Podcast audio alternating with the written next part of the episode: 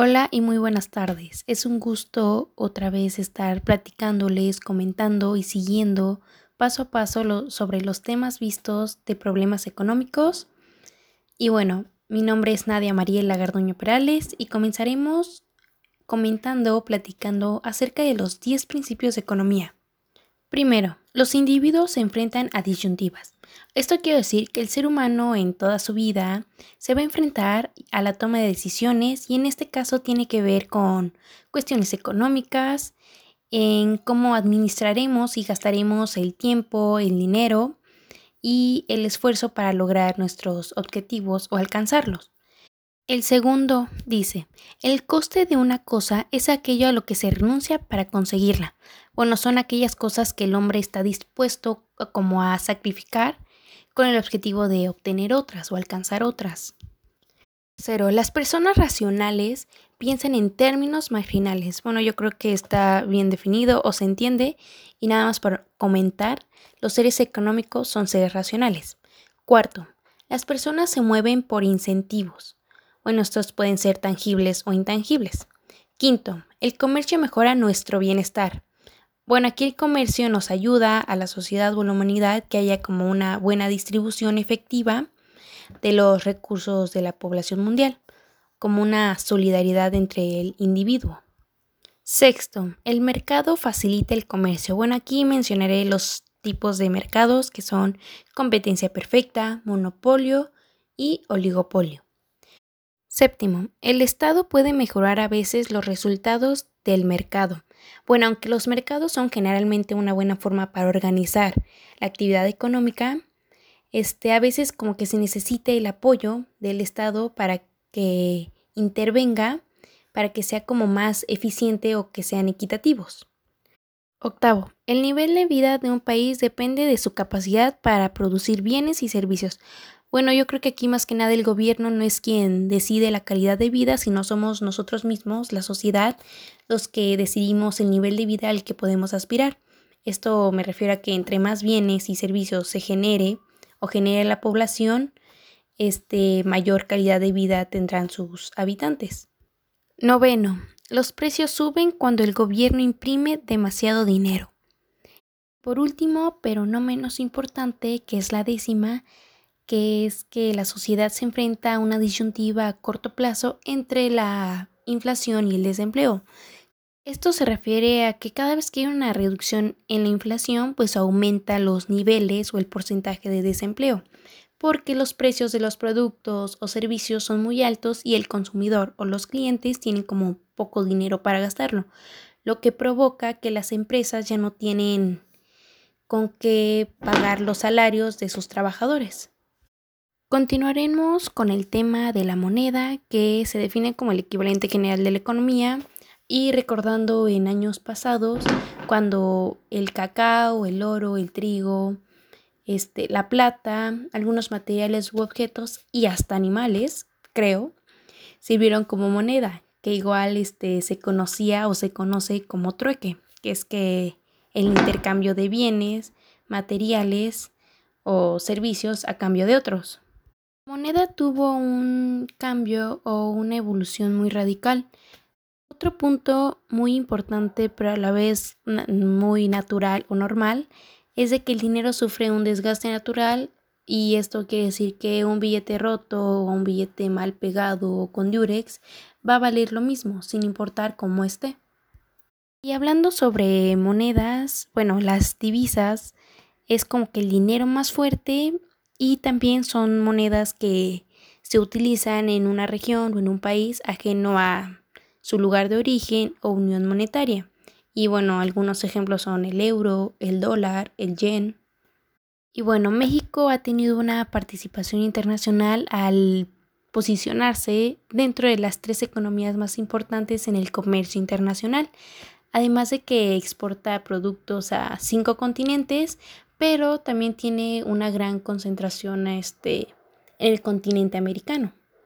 A pesar de que México ha participado en el comercio internacional, no ha habido como un equilibrio en el comercio. ¿Por qué? Porque México no se ha expandido como lo hacen otros países como Estados Unidos, China, u otros países.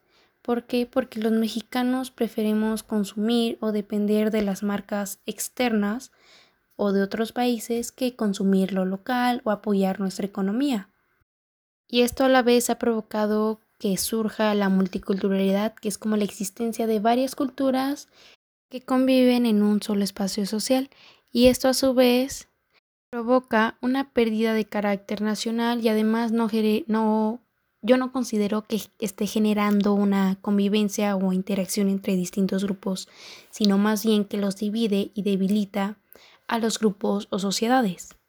Entrando ya al tema de las pymes, cabe destacar que en México las pequeñas y medianas empresas son como un factor muy favorable para la economía, pero a pesar de que dominan o abastecen el mercado, este, se enfrentan a grandes y variados problemas y desafíos.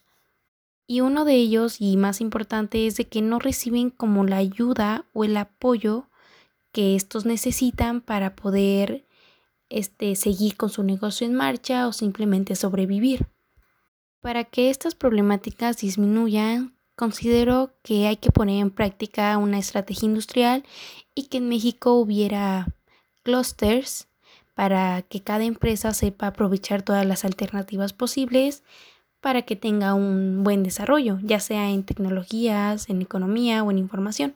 Y si en México se pusiera en práctica los clústeres, yo creo que las empresas no sufrirían grandes cambios porque nos permitiría identificar las tendencias o necesidades que el mercado necesita, abrir como nuevos mercados o aprovechar eficientemente los recursos y así nos facilita tal vez el contacto con otras personas que nos ayuden a intercambiar conocimientos o posibilidades. Ahora bien, los flujos efectivos hacen o permiten que las empresas tengan una buena gestión de finanzas y en tomar decisiones para que la empresa tenga una rentabilidad. Algunos tipos de flujos son operativos, de inversión y de financiamiento. Es muy importante las decisiones que tomamos y no solo para el bienestar económico, sino también para el bienestar social o de la persona. Y una teoría que nos podría ser útil para predecir el comportamiento de las personas con las que competimos es la teoría de juegos que nos ayuda a analizar la competencia y los precios entre dos tiendas en la misma calle o en la misma localidad. Y por último, considero que las zonas francas y el forfighting tiene como mucho parecido o similitudes porque ambas pues hablan sobre la inversión extranjera directa o que es como una técnica accesible para el exportador o el importador. Y a través de estas este pues incrementan tanto las exportaciones como la libre industrialización y la libre distribución y además que hay ventas al exterior más sólidas. Ahora, pasando a la obra literaria que yo leí, es sobre el Periquillo Sarmiento, que es una obra que fue publicada durante la Guerra de Independencia de México. Se me hizo un texto muy interesante, más bien también muy reflexivo, porque, bueno, habla sobre las aventuras y desaventuras de Pedro Sarmiento, que bueno, desde niño le dieron todo, cuando era pequeño, o sea, como que le dieron todo en su mano, más que nada que lo consentían mucho, le daban como muchas oportunidades y bueno, como ya sabemos, eso a su vez o con el paso del tiempo, como van creciendo las personas, se hacen como inútiles o ninis, en pocas palabras. Y aunque parezca triste, realmente es la verdad. Hoy en día sigue pasando que muchos padres o madres este, les dan todo a sus hijos en su mano y sus hijos realmente no hacen nada como para ganárselo.